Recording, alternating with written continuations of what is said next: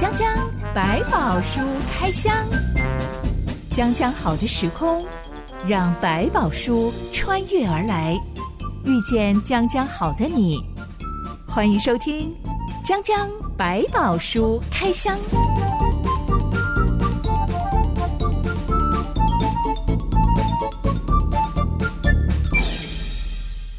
宝书里有百宝，让哲星和夏凡哥为你开箱来挖宝。Hello，我是哲星。Hello，我是夏凡哥。全新节目《将将百宝书开箱》，从创世纪开始开箱。今天我们要来开箱著名的挪亚方舟的故事。嗯哼，夏凡哥，据说多年前已经有探险队在土耳其境内的那种 终年积雪的高山上面挖到了，据说就是挪亚方舟的遗骸耶。呃，就是我们所讲的亚拉腊山。百宝书里的记载的那一座山的名字是没错。那这座山呢，在现在来讲，如果你知道亚美尼亚，亚美尼亚他们认为这座山是他们的圣山。土耳其后来可能有些战争，就把这个山纳在他的范围里面。其实亚美尼亚人他们对挪亚方舟在这个地方是深信不疑，因为他们其实也是一个基督教的国家，然后他们认为。那座山就代表挪亚在这里立下了彩虹之约，所以对他们来讲是非常重要的。圣山是因为他们世代都知道挪亚方舟最后就停在这座高山上，也算是一种搁浅了。最后就被冰雪覆盖了。嗯，那香港的考古队是比较后期的，也有很早期的，其实大概有三四个。遗迹的地点，那当然有一些陆续证实啊，不可能。但是最近，就像你讲，香港的有一个考古队，他们带着电视机采访，就进去拍到了一些内部的结构，可能就是那个，但是他们也不会告诉你百分之百，他会说看起来就是，因为里面的木造的结构的样貌很接近。我看到他们在山腰上拍到了，据说是船锚石。嗯，呃，他们估计大概有二十四颗左右的船锚石，嗯哼，差不多跟一个成年男人一样高的大石头，上面挖了一个洞。呃，因为只能够证实说这个显然不是天然的石头，这是被人打磨过的一个椭圆形大致上，它中间还穿了一个洞，有让绳子能够像毛一样能够定下来的，煞有其事。是，嗯哼。但其实不要说这些考古遗迹，我们古今中。外东方西方的传说故事，远古传说其实都提到了大洪水，洪水只有百宝书说这场大洪水是由上帝发起了。嗯、对，因为人类罪恶滔天，上帝后悔把人类造出来。嗯哼，今天我们要来开箱创世纪第六到七章，一段音乐之后，我们来开箱。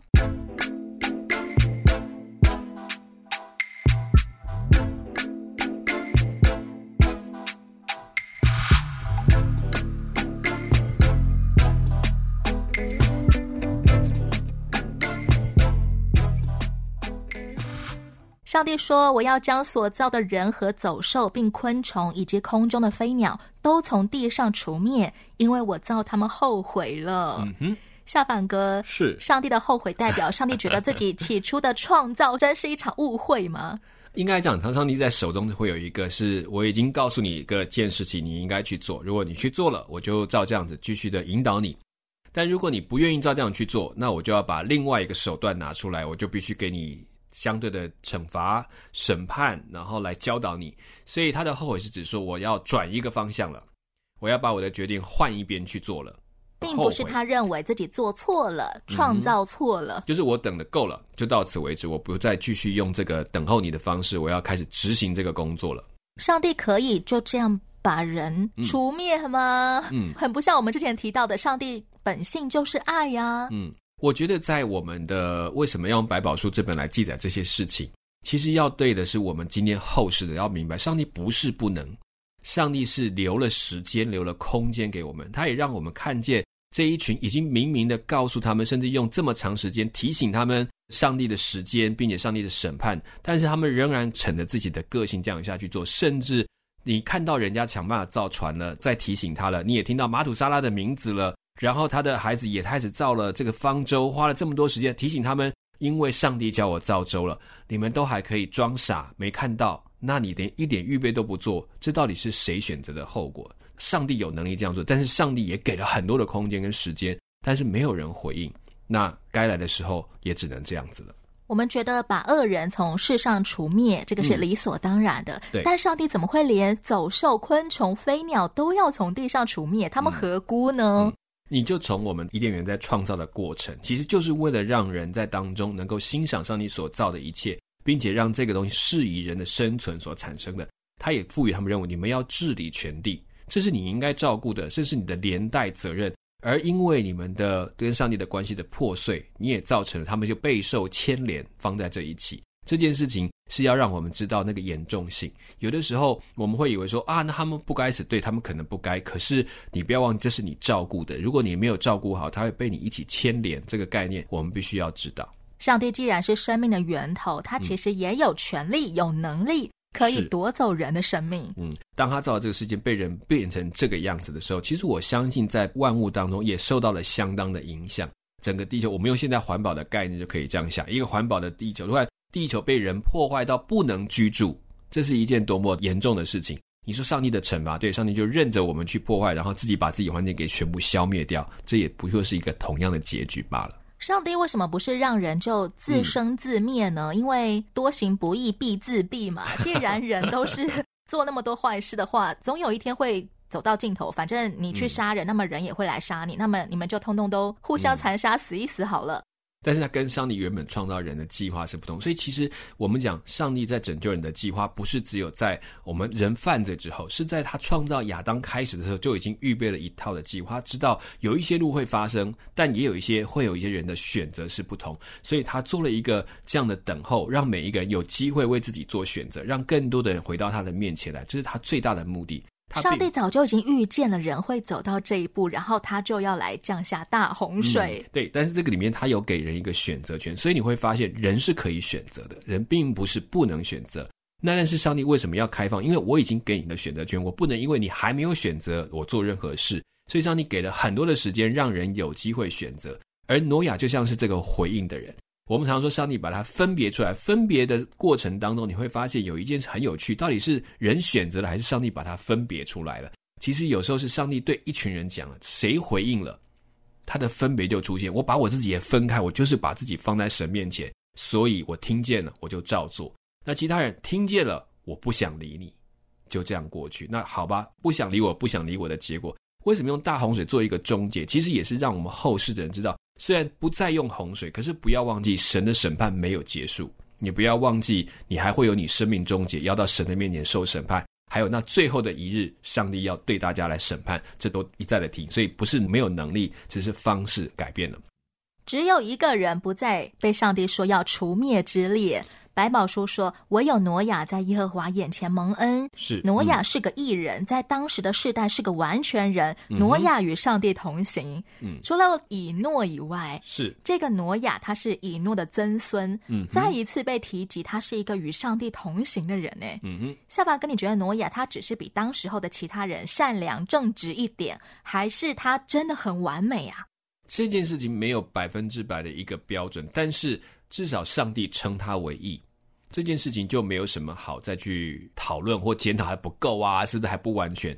事实上，没有一个人完全做到上帝眼中的义，但是上帝看他为义这件事情就是一个重要，就是真正的审判者决定这个人的身份合不合乎他的要求。当然，我相信挪亚对上帝的心是诚实的，他也愿意尽量尽全力去照上帝所教导他的去做，也因为他愿意听这件事情，这就成为他一个很重要被称义的原因。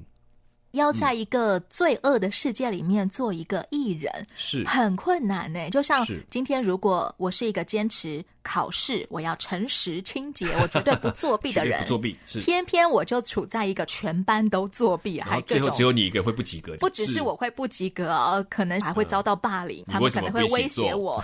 要在这样子的一个环境里面，信靠上帝做个艺人，嗯，就好像是要把手。放进墨汁里面，想要洗干净一样，很难吧？嗯、对，我相信他一定有很多的地方会被人家不喜欢，或者是排挤，或者是啊觉得你好笨。我想他都有，但他宁可这样，也要过他该过的生活。我想这就是上帝为什么觉得他很棒，觉得他这个十分的完全。他讲到在当时，在那个时间点上，他是一个完全人，所以可见他不是要他十分的完美，而是他在当中尽了他能做的事情。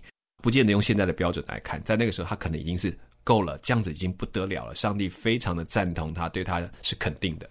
百宝书刻画了一幅悲惨世界的景象，叫做世界在上帝面前败坏，地上满了强暴。嗯、上帝观看世界，见是败坏了，凡有邪气的人在地上都败坏了行为。嗯哼，具体来说，当时候的人过着怎么样的生活啊？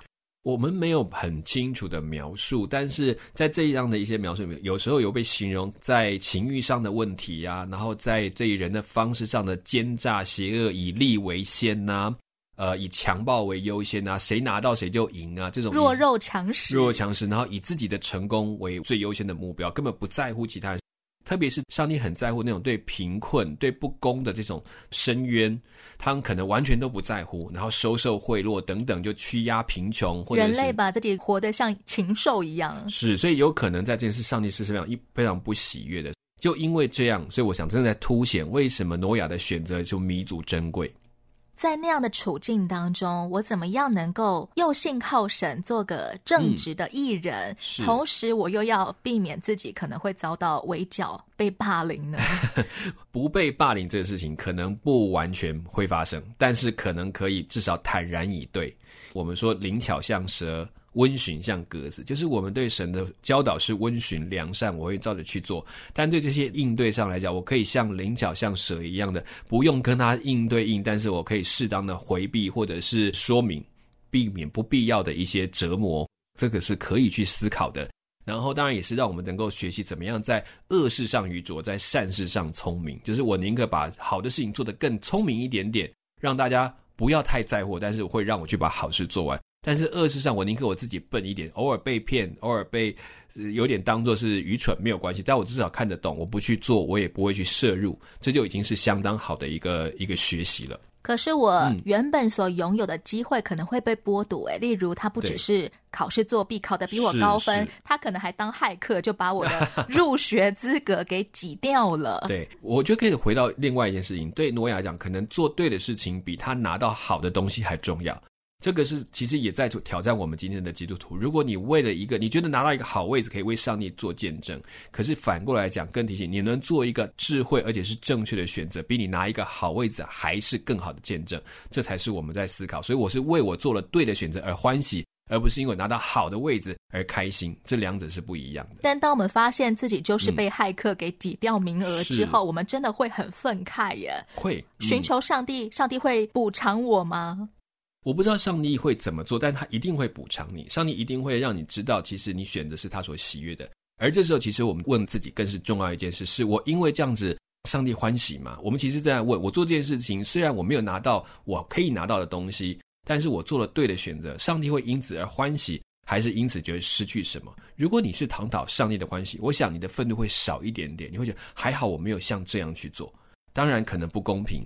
但这不公平，我没有因为人家不公平，我就采取不对的手段，我反而还是坚持好的事情，上帝喜悦的方法，这才是我心里面更在乎的事情。做个艺人，来自于我的人生优先次序是什么？如果我可以得到在上帝面前被称为艺人的名额，嗯，那么我就不在乎我是否在入学考试里面被别人挤掉了名额了。对，因为你就算你抢回这个名额，或者你把那个人杀掉，然后你把名额讨回来了，结果你变成了另外一个恶人。祷告求神说能够恢复这个名额，我不知道，甚至去找去申诉手段，说我去申诉我是被拐掉的，你都可以去做，但不要让那个抢夺的心胜过了你感恩你可以做正确的事情的心，免得到最后你会觉得我得了理，我当然可以做一点这个不合理的事情，因为我是有有理由去抢回来的。这时候有时候会让你迷失了，走错了路。其实这是魔鬼反过来运用你的方法啊！你是被抢的，所以你应该去抢回来，你有你有理由的，你有权利的。结果你可能选择了一个上帝并不喜悦的方法，在这当中其实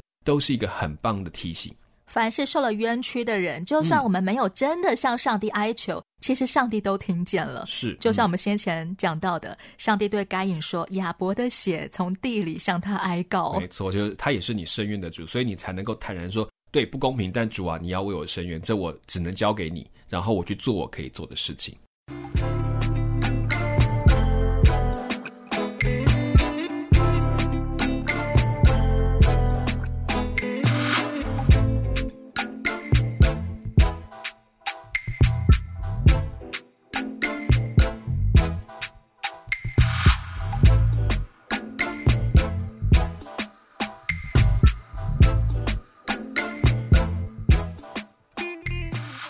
上帝就对挪亚说：“凡有血气的人，他的尽头已经来到我面前，因为地上满了他们的强暴，我要把他们和地一并毁灭。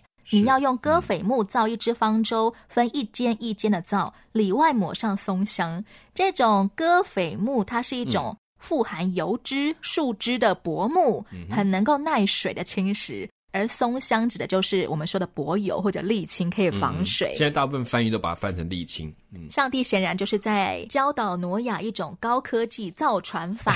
是，但为什么？一定要用大船来拯救艺人，而且还要这个艺人自己亲手来造。我觉得，在我们谈到他造舟这件事情，当他开始受到命令，到他真的造出来，如果你看圣经的记载，大概花了一百年的时间，好长哦！天哪，花一百年造一艘船，而且就他们那一家人这样造，那你就会知道这件事情。你想想看，一家总共八口人，对，那他们其实一开始他就自己造，然后孩子长大了跟着造，一艘人从无到有，甚至他们可能要在一个旱地上造船。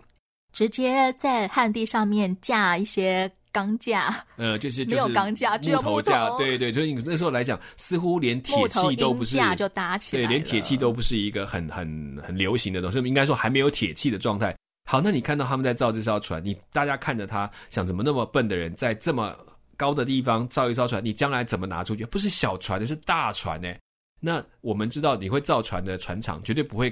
跑到玉山顶做个造船厂，然后高雄港下就是能够下水，不可能，还一定在港口的某一个区就是造船厂，可以直接下水，然后就可以开出去。可是这个就不是，所以全部在做这件事情，一看就是一件荒谬的笑话。大家所有人看他就是你疯了，你你你你做了什么傻事？花一百年来造一艘船，对我们现代人来说，可能他造的是那种什么圣母院啊，世界级的地标，才值得花一百年。对，因为他可以就在那个地方，可是船不是，船应该不是在海上的，怎么会在这个地方？那不管怎么样，他在做这个事情，所有人可以看，所有人也都可以问他，你为什么要造船？你是哪根筋不对？干嘛不帮你自己造一栋豪宅呢？如果你都可以造出大船了，然后你们的一家人是在干嘛？不好好为自己造一个家，为不好好自己储粮过日子，然后给自己的孩子好一点的生活，们就是在那每天忙造船，孩子长大了跟着造船，然后专门做一些食物，然后找动物，这些东西都是一件对那些人都没有办法理解的事情。他只能跟他们讲说啊，上帝跟我这样说。如果你有这么高超的造船技术，干嘛不为你们全家族着想呢？对，你可以先造一栋你们自己的房子吧，比如这些，当然可能他们已经有房子，但是这件事情就是一个。我们可以听上帝话去造那艘船，也可以说啊，我等我把这个弄完，我就来弄你这个东西吧。那其他人也都看着他在做这个事情。上帝要挪亚造的这一艘方舟，用现代人的概念，大概像什么一样大？嗯、哦，在美国听说有一个教会，他们特别按照那个尺寸盖了一个方舟，一比一，一比一的比例。那有这样的一个新闻出来，我其实没去看。他们后来好像形成一个类似像圣经乐园，然后可以让你去体会哦，什么方舟什么样子啊，方舟游乐园，啊、对对对，体验一下，分成上中下三层楼。它的长度有两百多公尺，然后宽度差不多有四十几公尺，然后大概高十六、十七公尺，就大概是六比一的那种方盒的形状。然后，但这个船到底是什么样子？就是说它的一些圆角什么，那就没有细部的描述，因为我们就不太清楚。但不管怎么样，这一艘船要造起来，其实需要的工艺技巧是非常复杂的，嗯、超过当世代的所有人的智慧了。是，大家会说你在做一个很伟大的东西，但是没有人去理解为什么要造这么伟大、这么大的一艘船。这件事情是一个我们很难，也许在当时也有一些文明是超过我们想象，其实对吗？啊，这种造船是没有问题的。虽然我们觉得以当然应该是不可能，可是他们真的会做得到，他就做了。但是我真的觉得有趣的，在那那一百年，在一边造一边做的过程当中，到底多少人经过看到这个事情？他们从惊讶，然后呃觉得好笑，甚至到不屑一顾，这个过程是怎么发生？很多先知在说话，以诺已经告诉他们，我同行这三百年，我的儿子马土沙拉的名字一直提醒有事要发生，有事要发生。到底多少人听到了耳朵里面去？这实在是一个证明。这个审判没有什么不该的，甚至说已经给了够的时间，上帝已经忍耐到了极点。天才都是孤单的，嗯，显然挪亚一定非常的孤单，而且他不只是他持续盖了一百年，嗯，他心里面也必须要坚持这一百年呢。对，所以你说那个他讲他是艺人这件事情，不是只有在眼前，还包括他在这一段时间这个聆听上帝话并照着去做的这个事情上。当时大概没有人，也证实确实没有人像他这样的去听上帝的话。轮到我们每一个人的话，我们可能都会扪心自问：我当初是不是老糊涂了，还是耳朵耳屎塞太多了？我其实听错了吧？上帝怎么会叫我做这种感觉上毫无意义的事？没有目标，到底目的是什么呢？甚至我们讲更直白一点，他造这么大船，那如果说我们看的有一点感觉，我造一艘比较小一点，只有我家几个人可以用的，然后再除一些粮。我也可以撑过这个时间呢，可是没有人相信这个事情，所以连这个动作都没有。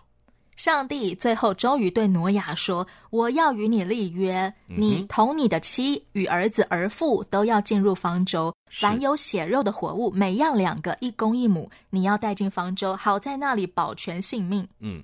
这些生物包括飞鸟、走兽跟昆虫，它们得救，我们觉得理所当然啊。保育动物很重要，嗯、延续嘛。但是挪亚的姻亲家人呢？那些儿媳妇，他们可以算得上义人，可以值得被拯救吗？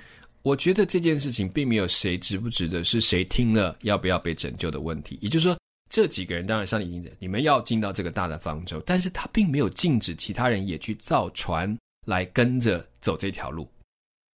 这些姻亲也都看着他们做，也一样理解他们在做什么。但是我女儿嫁给挪亚，你的儿子，怎么你都叫他去做苦工呢？对，如果他们在电视上，然后听完他们的说明，媳妇儿也照着去做，也跟着来，但是姻亲怎么听就是听不进去的话，那其实也是他的选择。挪亚这一家八口，他们有没有可能在这一百年的过程当中，嗯嗯他们都鼓吹其他邻居啊、朋友啊？哎，其实我的船很大，大家都可以搬进来住。嗯，我想他不一定会去鼓吹这个事情，但是他们会说明为什么要造这个船，上你要把这个船给谁用，让谁住在这里面。所以其实他并没有禁止其他人跟随做类似的事情，但是当中也看到没有人任何去问说，我可不可以一起搭船这个事情。在这当中就很明确的看到人自己做了选择，人好像都无视一栋这么大、这么壮观的建筑就出现在地平面上，哎，嗯，那我们也可以讲说，你看看看嘛，这一百年过去了，也下了不少的雨啊，你看哪一个会变成大洪水呢？怎么想都觉得不可能，所以也有可能是听一听，刚开始还有点认真，到后来发现反正也没事，不可能了啦，就让他这个事情过去，甚至要变成一个嘲笑的对象。可能只是一个不屑一顾，经过还要吐口口水说，你们这一家真是疯了，就这样子。我们现代人可能就会把它当成一种行动艺术，哇，这个人好伟大啊，花了一百年，他用他的行动艺术要来向世人传达一个很重要的信息。是，但我们可能就当成啊，这是一个艺术作品嘛，嗯、看完就忘了。对，我甚至不会去检讨说，哎，他在讲的是我的生命有问题，所以我要小心。有时候就放在一边说啊，那就当做一个艺术品吧，就当做一个时代的象征吧，这样子。上帝对动物救援有一种特殊的法则，嗯，洁净的畜类要带七公七母进方舟，不洁净的畜类就带一公一母就好了。嗯哼，哎，这种洁净跟不洁净的动物是怎么分的啊？嗯，我觉得这当然也跟一些旧约的律法的那个延伸有关系，可能在这个当中。有一些动物，他们会在他们认为是比较好的、比较适合人运用或跟人的关系比较帮助比较大的，他就把它放在这里面。然后对人的生命可能比较不好的，所以有人就那个在在 例如蟑螂跟老鼠，可能就带一公一母就好了嘛。对，它可能就不够，就到不适合这个太多。但是这件事情，反正他们就算只有一公一母，最后还是会繁衍超多的。是是是，那但总之在这过程当中，他上帝把它先做一个区隔，可能这些比较对人有益的、帮有帮助的动物，它可能就增加了数量；然后比较可能有些影响的或者不需要这么多，他就把它弄少一点数量。它这个分别的，所以洁净跟不洁净，可能有一些人从后来去推，有点像这样。但实际上我们也没有正确的答案，说到底为什么这个圣洁，这个不圣洁？其实在这个洁净跟不洁净之间。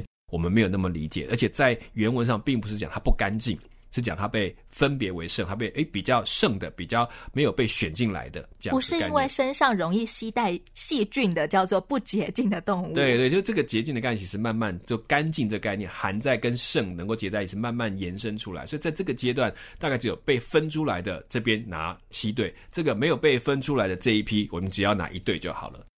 最后得救的人就只有挪亚一家八口。是，有人说这就是为什么中文字的“船”这个字就 是舟加上八口。按照中文字的创字，这个解释是不合理的，因为旁边并不是八口，旁边是言字边，好记而已。对对对，其实只是好记。事实上，这个八口是原来在原字是沿，就是沿着岸边的那个意思，所以它原来是沿着岸边的一条船，一条舟，然后就变成现后来改成叫做就是叫做船这个字。所以不是八口。但是但是有没有这些过去的引导？我觉得我们很难讲有没有残留的记忆。但确确实照这个字的，并不是用这个角度来写出来的。这艘方舟其实比较不太像一艘什么巨大的战舰啊，嗯、比较像是一个大木箱，嗯、里面分成三层楼，嗯、上中下。因为有空气嘛，所以一旦淹水的时候，大木箱就会飘起来。我们现在淹水的时候，如果看到有那个大木头飘过去，就赶快抱住它，嗯、对，就可以活命了。其实就是同样的概念。其实这个字就沿用到后来的约柜，ark，ark，它如果英文就是 ark，但是原文就是同一个字，就是一个大的木箱。都代表一个就是上帝应许的保护，不管是什么样形式的木箱，嗯、是只要看见木箱，你要想起来，上帝是愿意保护人的。对，那个是上帝。只要你愿意选择被保护，对，就能够在那个他的保护的箱子那个应许的里面。就得到了保护。嗯、刚刚我们说到挪亚方舟，因为非常的巨大，嗯、所以就算飘起来也不会太摇晃，不会让所有人都觉得晕船啊、嗯、想吐啊、嗯。这个其实不知道，听说有美军做过这个实验，把那个放在海浪当中去翻腾，其实并不舒服啦，真的还是不舒服，因为它是方形，它的没有弹性，没有办法把那个水波切开。所以这还是蛮有趣的一个东西。显然一定是上帝保住所有人，不然动物们都要晕死，都疯掉。我觉得其实这在里面并不见得舒服，但是一定要有上帝的保守，不然这条船也很痛苦。到了挪亚六百岁那一年二、嗯、月二十七日那一天，大渊的泉源都裂开了，天上的窗户也敞开了，大雨一连下了四十天。嗯、对当时候的地球气候来说，应该算是很反常的事吧？是，其实我们没有办法理解到底它是。整个的所谓的下雨到这种程度，然后可能包括融雪等等等，这些全部在一起，让整个海平面上升，这是有可能了。通常大雨下第一天、第二天还不会导致淹水，嗯、我们可能顶多觉得啊，这个雨好大呀。嗯、可能到了三四五天的时候，才会开始觉得哇，土石流啊，或者是暴涨啊，啊，水淹进我家了。是、嗯、这种时候的人。嗯邻居啊，朋友，有没有可能再赶快奔向那个触目所见最大的方块体，也就是方舟呢？当然有可能，但是问题是上帝把它关起来。如果你记得他们在进入方舟的时候，一进去的时候，上帝就把门关了，不是。并不是挪亚可以当船长来掌舵，我开去救人。是，其实这艘船里面已经讲，这是一个期限，就像我们讲，人的寿命是一个期限，我已经告诉你了。但是你可以不当一回事，你也可以仔细想，我还剩多久？我一定得想一想。然后在这个船快要造成的过程当中，挪亚已经在上动物了。其实大家都看着，都看着，但是没有人醒过来。就像上帝把这时间设定，也在提醒我们：如果当时候到了，对不起，门关了就没有开的时候。所以其实这是对，我觉得他是一直在对后世在警告神的审判。其实没有像我们想象的，好像到了时间点，啊，到时候如果再来求个情，澳门就开一下，没有关了就是关了。生命是有保鲜期的，嗯、是就，就像鲜奶一样。就就像我们生命，如果真的到了期限，你不说我再多一天，对不起，时间到，时间到，那就去吧，看上帝怎么审判。鲜奶瓶子上面都有保存期限，是你硬是要等到那个日子过了之后才喝，那么就一定会拉肚子。对，当然我们我、哦、这占个便宜，过两天喝还没事。是啊，可它总是会坏掉。比方当它坏的那一刻就没有了，就不行了。就没有人会控告鲜奶公司说，你怎么可以让我拉肚子呢？但是人却会控告上帝不公平，你怎么没有救到我呢？对，因为你过了期你还喝，我真的救不了你。同样，其实上帝也表达了，你看挪亚时期，我的审判是这么的清楚跟决绝的做这件事情。那你就不要问为什么这件事情等那么久没有发生，不要忘记时候到的时候，你连想回头都没有机会。大雨下了四十天，而地上淹水淹了一百五十天。嗯，下一回的江江百宝书开箱要来为你开箱被洗干净后的全新世界。江江百宝书开箱每周一和周四播出，我是知心，我是小本哥，我们下一回空中再会喽。OK，拜拜，拜拜。